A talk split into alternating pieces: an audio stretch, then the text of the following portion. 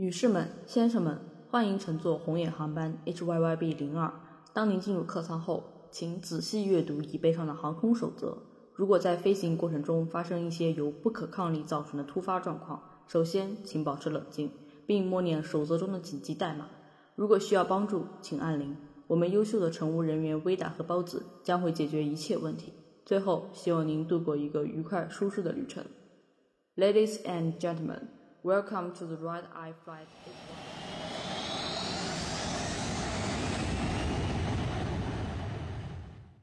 大家好，欢迎来到红眼航班第二期。本期将为您带来罗曼·波兰斯基的恐怖世界。说起罗曼·波兰斯基这个人啊，鼎鼎大名，就算没有看过他的电影，也应该看过他的新闻。这个案子大家我们就不用多说了，对吧？本期节目呢，专注于他的电影，而不是他这个个人，所以我们就要抛开一些成见。这一期电影呢，我选的是《第九道门》和《怪房客》这两部电影，属于他早期的心理惊悚作品。在此之前，你有没有看过他的作品？有啊，我看过他，实际上就一部《罗斯玛丽的婴儿》，给我留下挺深刻的印象。当然，主要是结尾，因为前面的所有部分我都觉得蛮冗长的，就是讲一个女人她是怎么被自己的恐惧和猜忌一步一步折磨到最后即将疯狂的地步。怎么说呢？挺好的这个氛围，但是我没有感觉到罗曼·波兰斯基有什么特别的，主要就是在他风格方面。所以这也是我看完这两部电影跟你说的，我没有感觉到他在心理惊悚这个领域有多么风格化的一些尝试。但是我后来又跟你补充到，就是有一种魔力会让我想着啊，之后还可以再看看他的电影。这就是他的风格。因为早期的话，波兰斯基他的风格其实相较而言啊，在当时的一些电影恐怖大师里面不算是特别突出的。他唯一比较突出的话，我觉得就是他最早期时候电影的那些长镜头的那种冷峻感，应该是算是比较突出的。再加上他的电影时长都非常的长，也像你刚才说的比较的冗长那种感觉，这个是他的一个特色。如果你不喜欢的话，你可能会觉得很无聊。比如像是刚开始我看到有些人看《第九道门》的时候，说我全程二倍速观看，还没有什么实质性的进展。对，这是他的一个很特殊的风格。但是他的魔力恰恰就在于，在你觉得这两部作品可能并不是那么的给你那种惊喜的感觉之后，你还是会想去观看他的其他作品。这就是一个诶很耐人寻味的一个点。今天呢，我们就介绍他的早期作品，因为在他的电影指导生涯中间，我觉得应该以钢琴师为一个分界线。钢琴师之后，他的作品的风格有了很大的改变。嗯，我感觉都不像一个作者导演会拍出来的片子。这也就是他，我觉得能被称作为电影大师的一个很重要的一个点，这是非常值得思考的。嗯，那我们就首先来谈一谈《第九道门》吧。这部作品啊，很有意思。它放在我的想看列表中间，一直都没有看。但我当时想看呢，并不是因为是波兰斯基执导的，是因为是德普，知道吗？那时候我是德普的疯狂啊，也没有疯狂了，就是算小粉丝那种感觉。当然，我只粉电影。这部电影在德普的生涯中也是一个蛮特殊的存在啊。当然了，他本人拍过无数这种惊悚、诡异、奇怪的形象，所以就在这里不多说了。关于《第九道门》，我刚开始推荐给你的时候，你有观看过他的一些简介吧？有，我大概知道是什么样类型的片子，但是我觉得这一些浅浅的了解，在你看这部片子的时候没有任何的意义。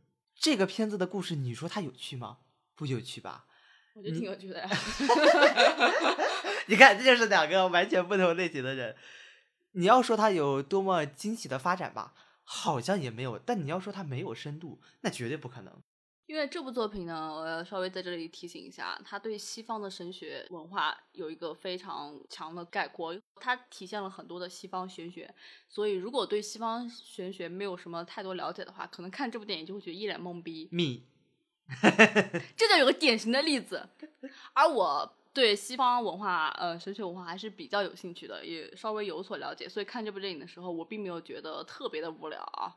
所以在这里呢，我们先简单介绍一下《第九道门》的主要情节。《第九道门》它是主要改编自小说《大仲马俱乐部》，讲述了一个藏书中间人受到一个客户的委托，去鉴别一本奇书真假的故事。乍一听很简单，这个剧情如果放在一般的类型片里的话，可能会给你一种奇幻、冒险、悬疑的感觉，但这部片子完全没有。哦，悬疑有的，但是很浅显，你懂吗？就是那种我看到豆瓣有人评价评价的非常好，更像是那个欧洲风光之旅。对于这种评价，你当时是怎么看的？我觉得很贴切，在我看来，它更像一种公路片，你知道吧？就是到一个地方，OK 打卡，然后他去看了那个人，找到他想要的东西了，OK 之后那个人就噗，你懂吧？然后就就是对，像走流程一样子。所以你说没有什么悬疑的点，也挺恰当的。确实，但是呢，这恰恰是这部作品中比较有意思的一个点，因为它中间并没有什么嗯废弃的那种配角，就也不能说是废弃，只能说是它每一个角色都有它自己本身的意义在里面。第九道门它里面的角色主要分为几个，一个就是德普饰演的主人公高索，他是一个藏书中间人。他是一个什么样的人呢？我记得影片开头就淋漓尽致体现他的性格，披着羊皮的狼。对，我觉得前十分钟实际上是最冗长的一段，因为你看着好像没有进入剧情正题，对吧？但是前十分钟最关键就在于它展现了高索是一个什么样的人，而这在后来剧情的一些转折之处是非常重要的。对，非常重要。对，开头我们看到一个老人上吊自杀了，高索他就接下了一个活，来到一个算是老年痴呆还是瘫痪的老人家里，去给那一些书进行估价，对然后说哪一些书可以早一点经手啊，他们又值多少钱啊？然后这时候他使用的一些骗人的伎俩，骗到了自己非常想要的、价格极其昂贵的一套书。应该说那本那套书是这个老人收藏里面最值钱的一套。对，在高索他转身离开之后，我们可以看到老人他整个青筋都爆出来了，非常愤怒。我觉得像我们这样的爱书人，对这一段真的非常能感同身受，对吧？如果是我的话，如果你看你怎么代入，如果我是高手的话，我看到最值钱的东西，我也会像他一样，就是耍一点小伎俩把他骗过来。但是如果我是那个老人的话，我看到有这么个不要脸的来骗我最值钱的藏书，我一定会一巴掌呼到他的脸上。所以这个点就深刻的体现了高索他本人的一个非常重要的性格，唯利是图，而且有一点不计手段的那种感觉。然后我觉得还有第二点，就是在影片进行到二十分钟左右的时候，高索他就来到了他的长期合作伙伴巴肯的课上嘛。这个巴肯他一出场就能看出他是什么样的人，他是一个教授，但是他教授的是有关于神学、魔鬼学的东西。。对，然后高索不仅迟到了，他来还对这些东西完全都不感兴趣，就在那睡着了，对吧？所以看到这，我立刻就给高索下一个定义：第一，他非常的卑鄙，不择手段；第二，他的准则并不是宗教这样子显得有一些精神上的玄乎的东西，而是金钱这样子非常实的，甚至有一些恶臭世俗的东西。所以说，在巴肯委托他去做这个任务的时候，巴肯也说过一句非常经典的话，他说：“没有什么比一个可以收买的男人更值得托托付这个任务了。”所以我觉得当时这句话已经就为电影埋下了一个很重要的一个伏笔。然后我们接下来就谈谈巴肯这个任务和这个人，他委托了一个什么什么任务呢？就是他手上有一本奇书，这本奇书呢是关于魔鬼学的，名字叫做《第九道门》，点题了。但这本书呢，并不是只有一本，它有三本。传说中是这个作者和魔鬼合写的。如果打开那个方法正确的话，可能还会召唤魔鬼哦。但是巴肯告诉高索的是，他要高索去寻找另外的两本进行对比，然后确定其中一本是真的。这里有一个很关键的点，巴肯告诉高索的是，他觉得这三本中间只有一本是真的。但事实是这样子吗？我们后面再说。然后到这里为止的时候，巴肯跟高索这两个形象也已经非常的明显的展现在了观众的眼前。所以这个时候很重要的点就在于接下来的那两本书籍。这里最值得一提的是，巴肯手中的那一本书，其实就是影片最开始上吊那个老人留下来的书籍。接下来，我们的高手同学就接任了他的任务，愉快地向欧洲大陆进行了他的风光之旅。高索拜访了一系列的书籍的拥有者。最开始他拜访的一个人也是非常的有特色哦，他是巴肯那本书籍原主人的遗孀，因为在那个老人自杀之后，这个女人继承了他的一切嘛。然后这个女人也非常的有意思，出场就是美艳至极。她跟高索还进行了一个愉快的夜晚，一次交易，不成功的交易。那一场也很非常神奇。在那场戏里面，你应该看到了关于这个女人的一些形象的定位。你当时对这个女人是有什么样的想法？我觉得她和高索挺像的，不择手段。但是呢，她肯定没有高索那么老道嘛。对。不过她当时就短短出场这么一下，我就想，肯定不简单。果然在之后就呈现出来了，成为了一个反派之一。对，虽然这个反派比较弱鸡啊。是真的，因为这本书，这个女人迫切的想要得到。所以高索就把这本书委托在了自己一个好友书店老板的身上，但最诡异的事情来了，这是本片的第一个小高潮，这老板死了，而且他是以书中其中一个插画的方式一模一样的死在了那个书店里，他是被吊死的。但这里我稍微提一下啊，因为《第九道门》是改编自小说嘛，小说中并没有倒吊死亡这一段，这个是导演自己设计的。他应该是为了故意对应插画里面的那些内容。说到这个插画，插画应该是本片电影中间最重要的一个环节。如果你想看懂这部电影想告诉你的到底什么，一定要看懂那些插画啊。某些人插画是不是一一一一个都没看懂？他有讲解的，我看懂了。我唯一看懂的应该就是当高索在对其他两本进行调查的时候，他看到了书里面的签名，插画的签名。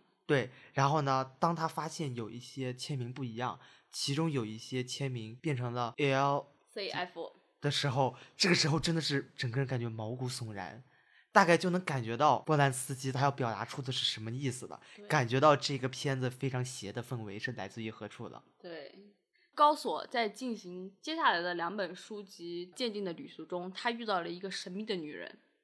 这个女人的出现和她之后所有的行为，我觉得是这部电影最妙的地方因为我可以说吗？就是它算是推理小说中的一种叙述性轨迹的感觉，因为她第一次出现是同时和高索在巴肯教授的恶魔学课程上，就是这样的一点，让高索和我们观众都认为他是和巴肯有关系的。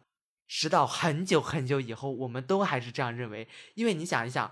巴肯让高佐去哪个地方，这个女人也同时出现了。好像巴肯让高佐做的任务，这个女人都协助他一一完成了。所以你觉得这个女人的身份有鬼是吗？对我当时就想说，她肯定是他的助手。你有没有想过其他的可能性呢？没有，但是直到最后，我才意识到，自始至终，巴肯和这个女人，他们都没有真正的同框过，没有真正的道明过他们的关系是什么。其实，这个女人的身份，在从一开始，就是从最开始他们在火车上相遇的时候，已经给了暗示了。德普饰演的高索说过这么一句话：“你是我的护卫天使吗？”就这句话已经就是点了一点东西出来了，你知道吧？所以这个片子它最妙的是什么？最妙的是它有一些暗示藏在一些话语里面，还有一些没有用语言表达出来的一些画面之中，所以你要很用心的去观看。但是如果你对这些东西不感兴趣，你就很容易去漏掉这些东西。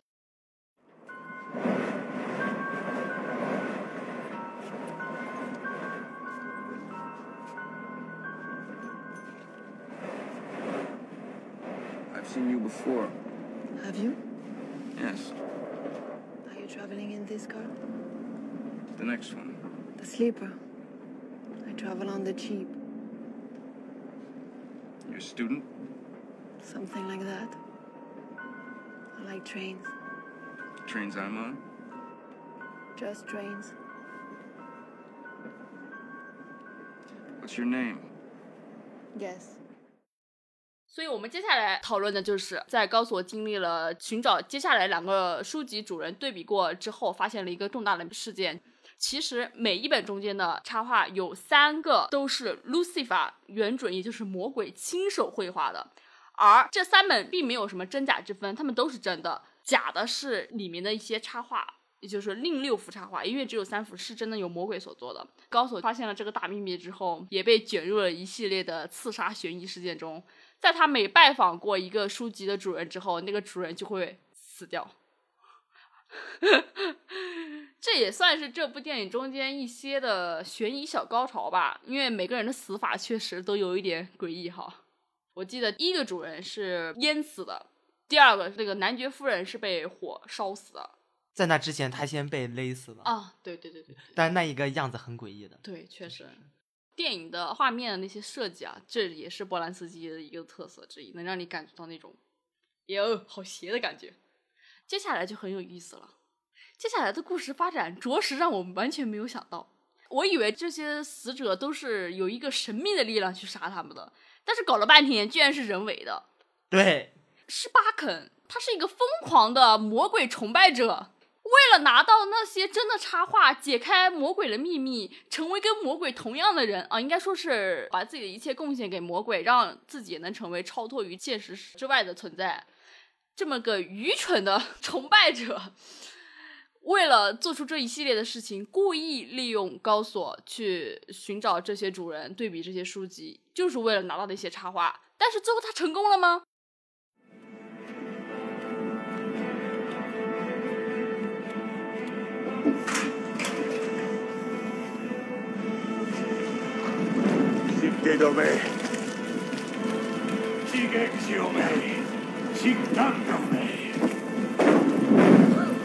It's miraculous. I feel nothing. Nothing at all.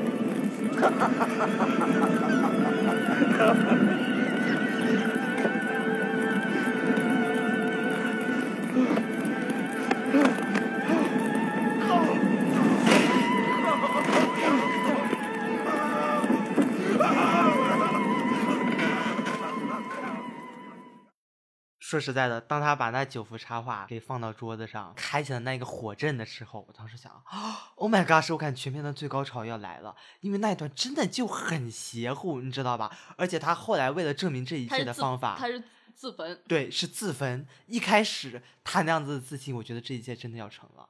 后来竟然发现，嗯，天呐，不要说了，太可怕了。他感觉到那种痛苦，他肯定知道自己失败了。被骗了。对，但他应该想不明白到底是哪出了问题，你想明白了吗？没有想明白。你没有想明白。我真的那时候我都没有想明白。对，这个就是这问题我们。我等一下再为你解答。我们先来讲后面的剧情，先把它讲完吧。当巴肯失败之后，高索此时已经完全的被这九幅插画给吸引住了。他其实心里啊也有那种浓浓的欲望，想要成为超脱这个世界之外，想要探索这一切的秘密嘛。但是我们这个时候观众肯定在想了，这个巴肯他都已经失败了，那这个高索要怎么成功呢？这个答案就是那个闭眼女人，那个神秘的闭眼女人，她真正的身份其实是巴比伦大娼妓。当然，这只是神学的象征意义。如果按照片中的定义的话，我更倾向于它是恶魔所派来世间寻找天选之子的感觉。它应该算是一把钥匙，因为最后的镜头是在火光冲天的城堡面前。高索和那个 闭眼的女人在城堡前进行一系列生命大和谐运动，这个场景正好对应了第九幅插画中间女妖骑在怪物的身上，就完美的对应了。也就是从那个场景开始，证明了从一开始这个闭眼的女妖选择的那个人其实就是高索。就是看到这，我当时就觉得啊，实际上真的就这么简单，对吧？嗯，如果从这个角度讲，我觉得他和以前就基督教他们非常推崇的那一种天路历程这样的概念是很相似的，只不过在这儿是邪恶黑暗版本的。当然，在看这部片子的时候，有让我想到《浮士德》这本小说，对吧？高索他就像是浮士德，而那个闭眼女人就像是魔鬼梅菲斯特一样。对，只不过他们中间要经历重重的历程，而不是像浮士德，他一开始就决定要踏入邪恶之门。其实关于浮士德这个比喻的说法，我个人不是特别认同，因为我倾向于给我的感觉就更像是一个当地的传闻，你知道吗？就那种恶俗的故事，你知道吗？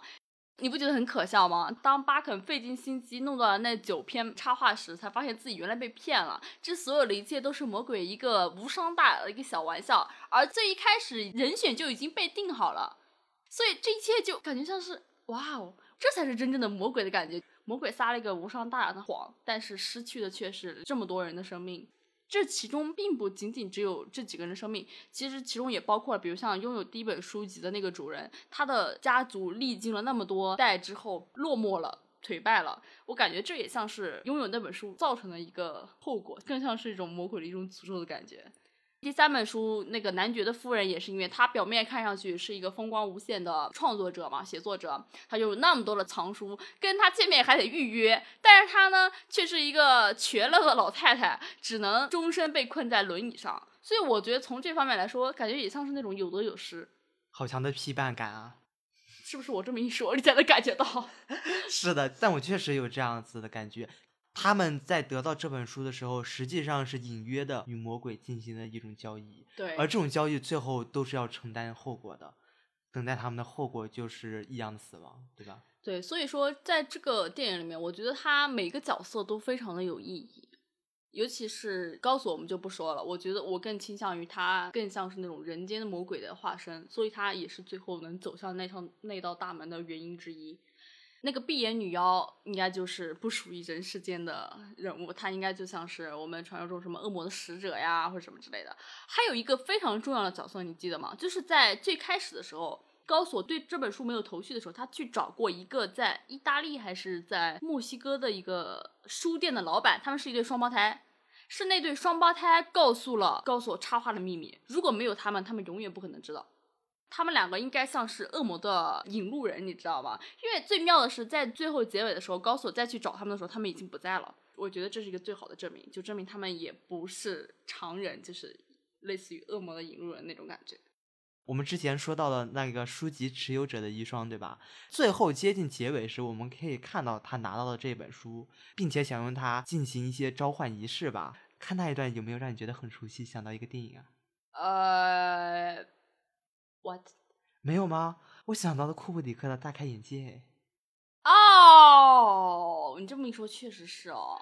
只不过我觉得在大开眼界里面那是比较严肃的，而在这它成了非常荒诞滑稽的，因为 这个聚会实际上就是那一种，情欲聚会，就是上层人为了权力而发泄重情重欲的那种，而且还是非常草台班子的，在第九道门这里面，所以就更显出后来高索他被选中是怎样的一种玩笑了，对吧？确实感觉这一切都成了魔鬼的一个谎言，一个游戏一样。哎，我记得这个在电影里，高索跟那个女妖闭眼女妖在对话的时候也说过，这个游戏结束了吗？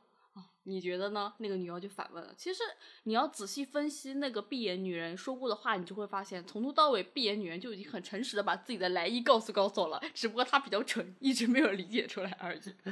我觉得这部电影，其实你要真给它赋予什么样的意义的话，我觉得你没有必要硬硬硬性去寻找。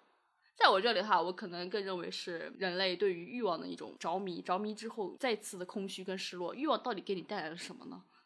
这里面每个人都被欲望所缠住，不管是其中的哪一个角色，包括那个莲娜那个遗孀，她举办了一个盛大的仪式，那一段真的是全剧最讽刺的一段了。关于欲望这个点，在整部电影中被隐喻的很深。关于这点，你是怎么看的？我觉得它是人心底不大敢承认的一种追随黑暗、追随危险的欲望。而且在高索走进了那个闪着白光的大门之后，我们也不知道他到底会是什么样的结局。他是否是跟魔鬼一样成为了超脱自然的存在，还是说进入了之后他就狗带了，因为他要为此付出代价嘛？所以这一切我觉得都不知道。我觉得这也是导演把那个结局定在那里的时候很妙的一个地方，就是把一切的东西都留给我们去想象。到底欲望释放之后是一个什么样的结局呢？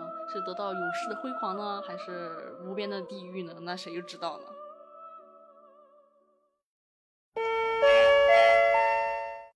亲爱的旅客朋友，如果您在座位前方的置物袋里发现一本名为《第九道门》的书，请立即交给包子和 Vida 两位乘务员。若无意中看到一个人头模样的篮球，请告诉自己这只是幻觉，然后将视线移向窗外。谢谢您的配合。那我们第二部就聊一聊《怪房客》这部电影，主演就是导演本人，对吧？对我一开始看根本没有注意到，我看了一半，我在想，哎，这个男演员好眼熟啊，我一定看到过他，但我就想不起来他是谁。直到看了演职员表，我才发现啊，竟然是他主演的。导演本人表示很冒犯。为什么他会主演这部电影呢？和这个剧情也息息相关。那我就来介绍一下这一部电影的剧情吧。嗯，怪房客他讲述了一个波兰青年来到巴黎一间公寓租住，却被这里的奇怪房客们给逼到绝望的故事。这个故事比较简单粗暴，但是呢，他和波兰斯基的联系非常深。这部电影我个人的感觉就是，波兰斯基从头到尾都在讲他自己，导演私货了，属实是。因为刚开始的时候，这个青年来到巴黎租住公寓的时候，这个青年也不是本地人。他虽然哦有本地户口，像我们所说的，但他并不是土生土长的巴黎人，他不是法国人，他应该是波兰人。转籍过来的。对，然后波兰斯基本人呢，他年轻的时候也是随母亲来到巴黎。那个时候，巴黎的排犹反犹运动非常的严重，他本人应该受到了非常严重的欺凌跟排挤。所以我倾向于为什么导演一定要坚持自己自导自演，而且还占了这么主要的戏份，应该跟这个原因非常的息息相关。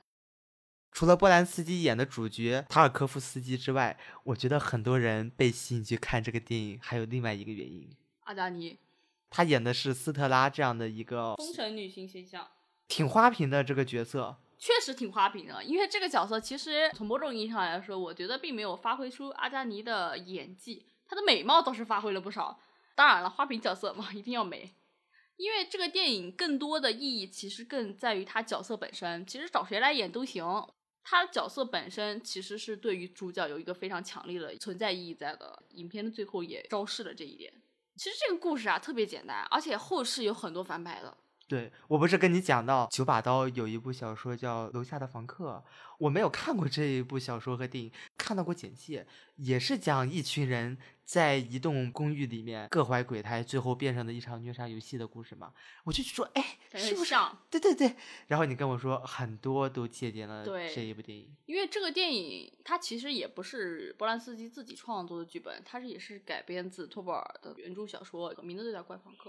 这个小说的作者本人也是有类似的经历。我记得韩国也有一部电视剧啊，当然了，他他那个电视剧是号称自己改编网漫的，我也看了，确实是改编网漫的，我但是大概知道你说哪个了。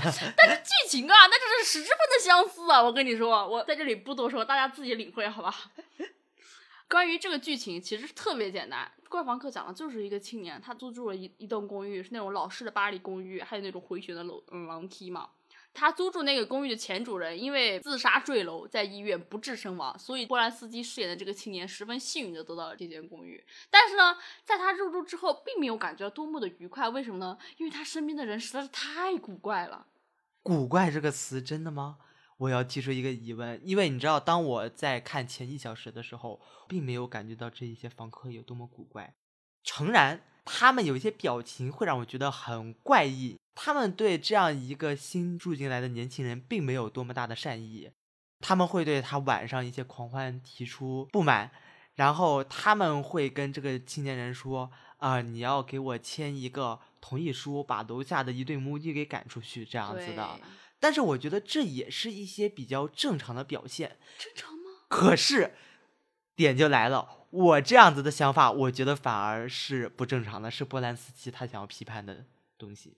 最关键的是什么？在你刚才说的那些点来说，我觉得还算是比较可以生活中能见到的吧。最不见到的就是，他公寓对面那个厕所那边有个神经病一直站在那里，你记得这个点吗？记得我当时就想，如果这是我，立刻搬走。我跟你说，这是我神经病住在对面，不马上搬走呢？你不觉得很奇怪、很诡异吗？就是那个人一直直盯盯的站在他那个厕所的面前，他正好就对着波兰斯基饰演那个青年租住的那个公寓的前面，就每天晚上他一掀开窗帘就能看到。如果是我每天晚上一掀开窗帘，我就看到一个对面一个神经病在那站着，这这种诡异的氛围就立刻就出来了。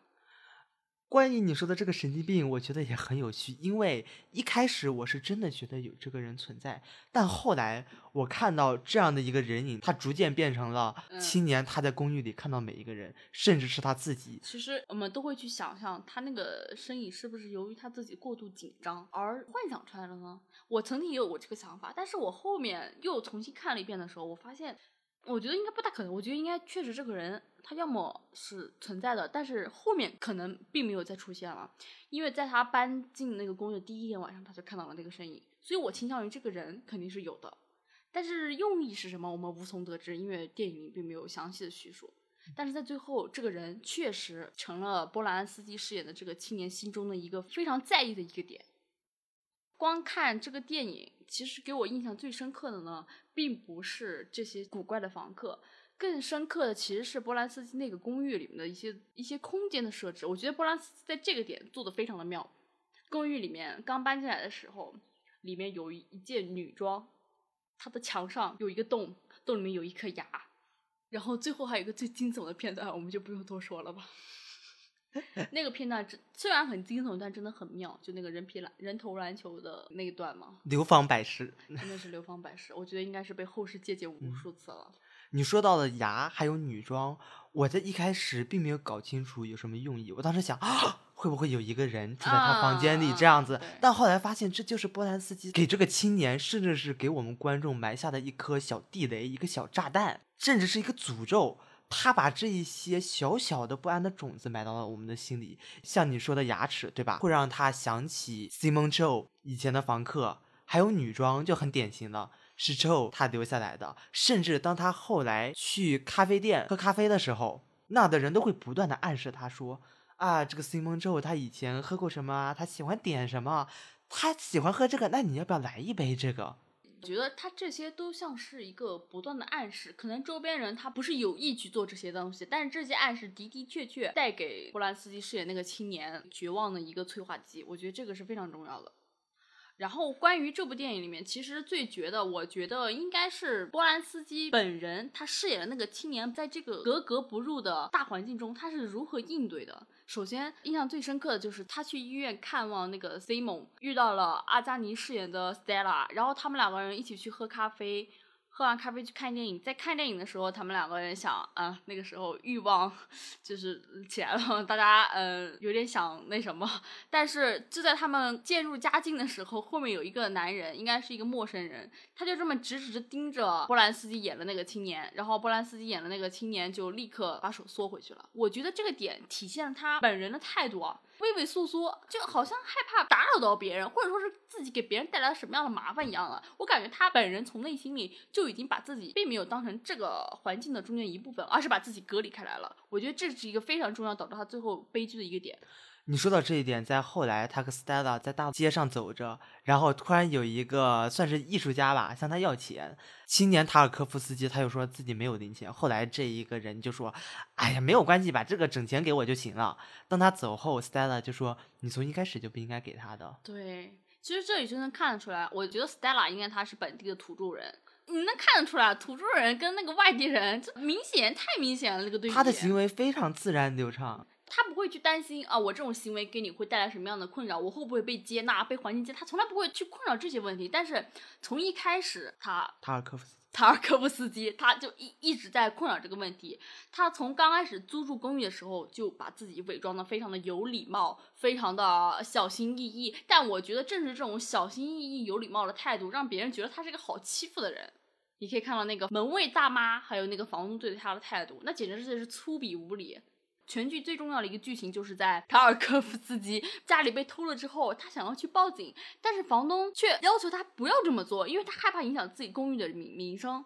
从这个点就能看得出来，土著人对待这个可怜的青年是一个什么样的刻薄的态度。但是呢，他本人竟然就这么应承下来了，他自己本身的态度也是需要反思的。因为前三十分钟在并没有发生什么事情的电影时间里面，我们基本看到都是塔尔科夫斯基这一个青年他搬过来的日常。可以看到他在工作的时候也是有一些畏畏缩缩，对听别人的意见还不大敢回嘴，而这一些都暗示了他之后对待这些公寓的无理要求也是同样的态度。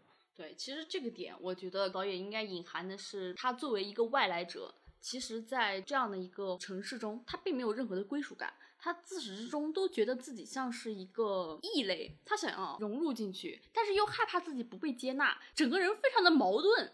他矛盾的徘徊在这个口这个地方，但其实只要他勇敢一点、自私一点，或者说是大胆一点，迈出去了，就会发现其实这些事儿都不是事儿。当然了，我觉得也电影本身也控诉了这个冷漠异化的社会环境，比如像是他身边的几乎所有人啊，他的房东无理取闹，也不能算无理取闹的房客，比较古怪的房客吧，还有他的同事，他的同事真的是让我觉得不可理喻。有一段剧情就是在他们那天晚上聚会被那个房东强烈抗议之后，他其中的一个同事觉得塔尔科夫斯基不应该这么做，你应该狠狠的还击回去。所以在后面，这个同事邀请塔科尔夫斯基塔尔科夫斯基塔尔科夫斯基邀请到他家的时候，他就是给那个主人公展示了他是如何还击他的邻居的一个模范行为。但其实他那个同事十分的粗鲁无礼，对，十分的自私，不顾别人的感受，可以说是极其糟糕的租客。谁跟他租住在一起，谁就倒了八辈子的霉。对，我觉得这个同事他在展示这样一种自卫的行为，同时也证明了他和青年公寓里所有的人实际上是没有太大差别。所以那主人公本身也是非常厌恶这个同事，但是他敢说出来吗？他不敢。这个我觉得也是导演他应该是想控诉的这个点，就是因为这样子一次一次的矛盾的纠结，一次一次把他推向了后面那些悲剧。你看他后面因为内心的那种不安定和非常重的防范心，导致了他最后精神陷入了一些失常。而且是阿加尼饰演的那个角色 Stella 对他来说的意义也是在最后被体现出来了。当他最后的幻想中发现了 Stella 居然也在伤害他的时候，他就彻底发狂了。你觉得 Stella 他是真的在伤害他吗？没有，但是他确实没有太多去考虑过这个青年的感受。实际上，在我们聊之前，我想的只是他的冷漠间接的伤害了塔尔科夫斯基，因为虽然他有帮助这个青年，但是他并没有表达出太多的热情。听到你说这个 Stella 他应该也属于本地土著人之一的时候，我大概就懂了他的这种冷漠，可能就是来自于他已经习惯了这种样子的生活，因为他不会觉得这种事情有什么大不了的。对他把这当成的一种日常、平常都会发生的事情，进而就不会去在意重视这样子的行为。最有趣的是什么？阿加尼饰演的那个角色 Stella，她也是 Simon 的朋友，她也不清楚为什么，就是 Why。影片最开始的时候就会讨论为什么 Simon 会自杀，Why 有很多片段去描写这个 Why，但是在影片最后，在塔尔科夫斯基跳楼的时候，就给我们回答了这个问题：为什么？就是因为这些身边人的冷漠，还有他自己内心的一些嗯矛盾纠结，造成了这个惨烈的悲剧。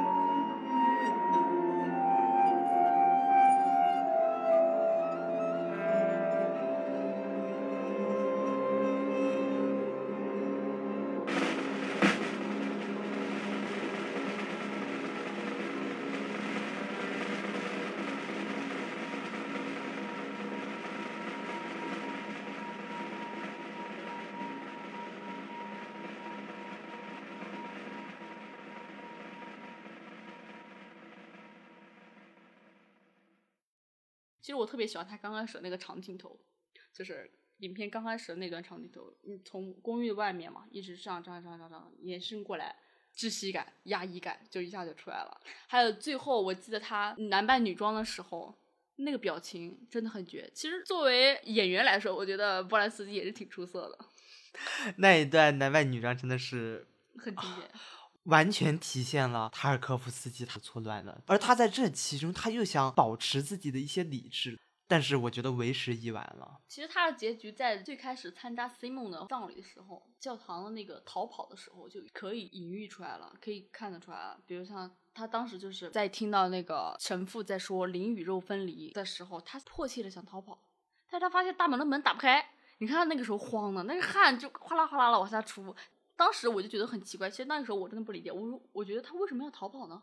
我觉得这没什么大不了的。后来我就懂了，他内心深处始终是把自己隐藏在的。然后当神父说灵与肉分离，或者是类似于这样的话的时候，对他来说是一个逃无可逃的境地，所以他那一瞬间就是迫切的想要逃离那种场合，也算是一种暗示，一种隐喻他最后的那个结局。Thy body shall putrefy unto its innermost recesses, and shall give off a noisome stench. Yea, Christ has ascended into heaven, and hath joined the host of angels on high, but not for creeps like you, full of the basest vice, yearning only for carnal satisfaction. How dare you pester me, and mock at me to my very face? What audacity! What are you doing here in my temple? The graveyard is where you belong. Thou shalt stink. Thou shalt stink like some putrefied corpse lying along the wayside. Verily I say unto thee, thou shalt never enter into my dominion.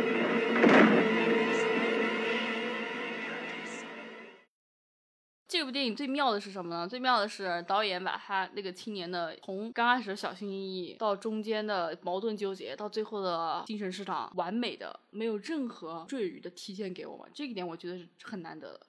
那谈到最后的结局，你有什么想法？我觉得这个结局真的是把全片的恐怖值给提升了 N 个 level。And we just finished repairing the roof. I knew there was something wrong with him the first time I saw him.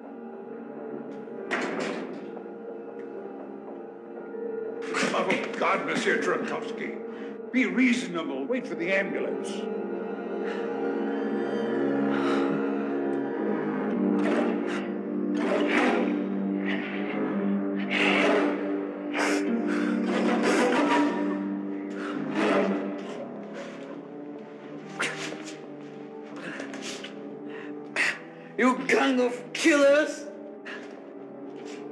Some blood. You want a clean death, didn't you? Be reasonable. It's going to be dirty, unforgettable. It was better last time, wasn't it? Well, I got Simon Schul. 我当时就非常喜欢这个结局。我现在我想到都还觉得非常的瘆人，因为最后又来到了片头的一段嘛，嗯，塔尔科夫斯基和 Stella 一块来看这个病床上的人。这个人真的是 Simon Show 吗？他肯定是塔尔科夫斯基呀、但是他真的又死了吗？在影片前半段，我们知道 Simon Show 已经死了，但是塔尔科夫斯基后来也躺在病床上了，他能真的死掉吗？我觉得他不能真的死掉。任何一个遭受了这样子待遇的人，他们都不可能完全的死掉。确实，我觉得最后一段那个场景其实应该体现了是导演一直想想表达的是，在那个冷漠异化的环境中，他是如何保持自我，他的自我最后是被分离掉了的。有一些人确实会觉得片子的一切都算是 Simon Joe 死前的一段幻想。按照这样子的说法，你的这种人格解体确实挺妙的。但是，嗯，我并不认为 Simon 和塔尔科夫斯基是同一个人，我觉得他们还是不同的两个人。感觉一个人有点玄乎了哈。哎，确实，在这个阶级本来就很玄乎。对但其实这个作品最重要引申的核心，其实就是萨德的一个概念——他人即地狱嘛。你有没有接触过萨德的观点？这句话，它是来自于他一个戏剧，应该是《禁闭》里面吧？哎，对，啊，虽然很不幸还没有看过，但确实了解过这个观点。我觉得这五个字，谁第一眼看到应该都会挺着迷的。嗯，对对我也是。实际上后来发现，它确实也是比较和字面意思相近，但是它方面比较多吧。它主要讲的实际上还是我们和他人关系应该是怎么样的，嗯，他人如何看待我们，我们又会根据这样子的观点如何改变我们自己，以至于最后对我们自己产生了什么样的影响，对吧？其实这个点也是淋漓尽致的体现在了主人公的身上。他其实就是因为内心那种不安定，还有那种矛盾，以及我觉得他自始至终其实是迷茫的。他根本不知道如何在这种社会环境下去维持自我，去寻找自我。印象最深刻的是公园里面有一个小男孩，你记得吗？那一段，就是他打了那小男孩一巴掌的时候，真给给我打懵了。我当时说，嗯，什么情况？然后后来反应过来了，他那段其实内心已经开始绝望了，对于这种冷漠、异化、毫无人情味的环境。但是如果你站在我们旁观者的角度来说，哈，可能他觉得冷漠，当地本地人来看，这是个非常正常的事情。在一开始的时候，大家谈到 Simon 的自杀的时候，所有人都觉得 why 为什么不能理解？甚至还有人觉得他的有些东西在自己家里有一点晦气。吧对，所以我觉得这就是一个非常鲜明的对比。你觉得无所谓的事情，对于他来说可能是一个重担，核心电影的核心。关于这个电影，大家有兴趣啊去看一下，里面有非常经典的画面，经典的一些心理惊悚的手法，可以被借鉴，也是非常有思考意义的。对，也可以看这一部五十年前的电影，怎样能和我们现在的观众很有共鸣，甚至于现在要比五十年前里面的这一些冷漠的角色更加过分。其实这部电影跟我们第一期讲的《回路》有点像，但由此可见，两个不同文化下的导演那个拍出来的真的是完全不一样的感觉。嗯，是的。你更喜欢哪一部？我会更喜欢回路，相比之下，反而回路会显得更直接。真的吗？我还是会比嗯较喜欢《怪房客》。嗯，回路其实我觉得最妙的是它的一些手法的运用，当然他的意象表达也非常的好，但是我还是比较喜欢《怪房客》。怪房客真的是从心里给你一种压迫感。对对对对，所以还是《怪房客》在我这里更胜一筹。嗯，这期差不多就这样结束了。波兰斯基他还有更多非常经典的恐怖类型电影，对吧如？果大家想看的话，我们以后也会考虑再做一期关于他的。嗯，好的，那我们这期就聊到这儿，希望大家听得开心哦，拜拜拜拜拜。Attention passengers, we've now reached our destination. We hope you enjoyed the flight and have a nice day.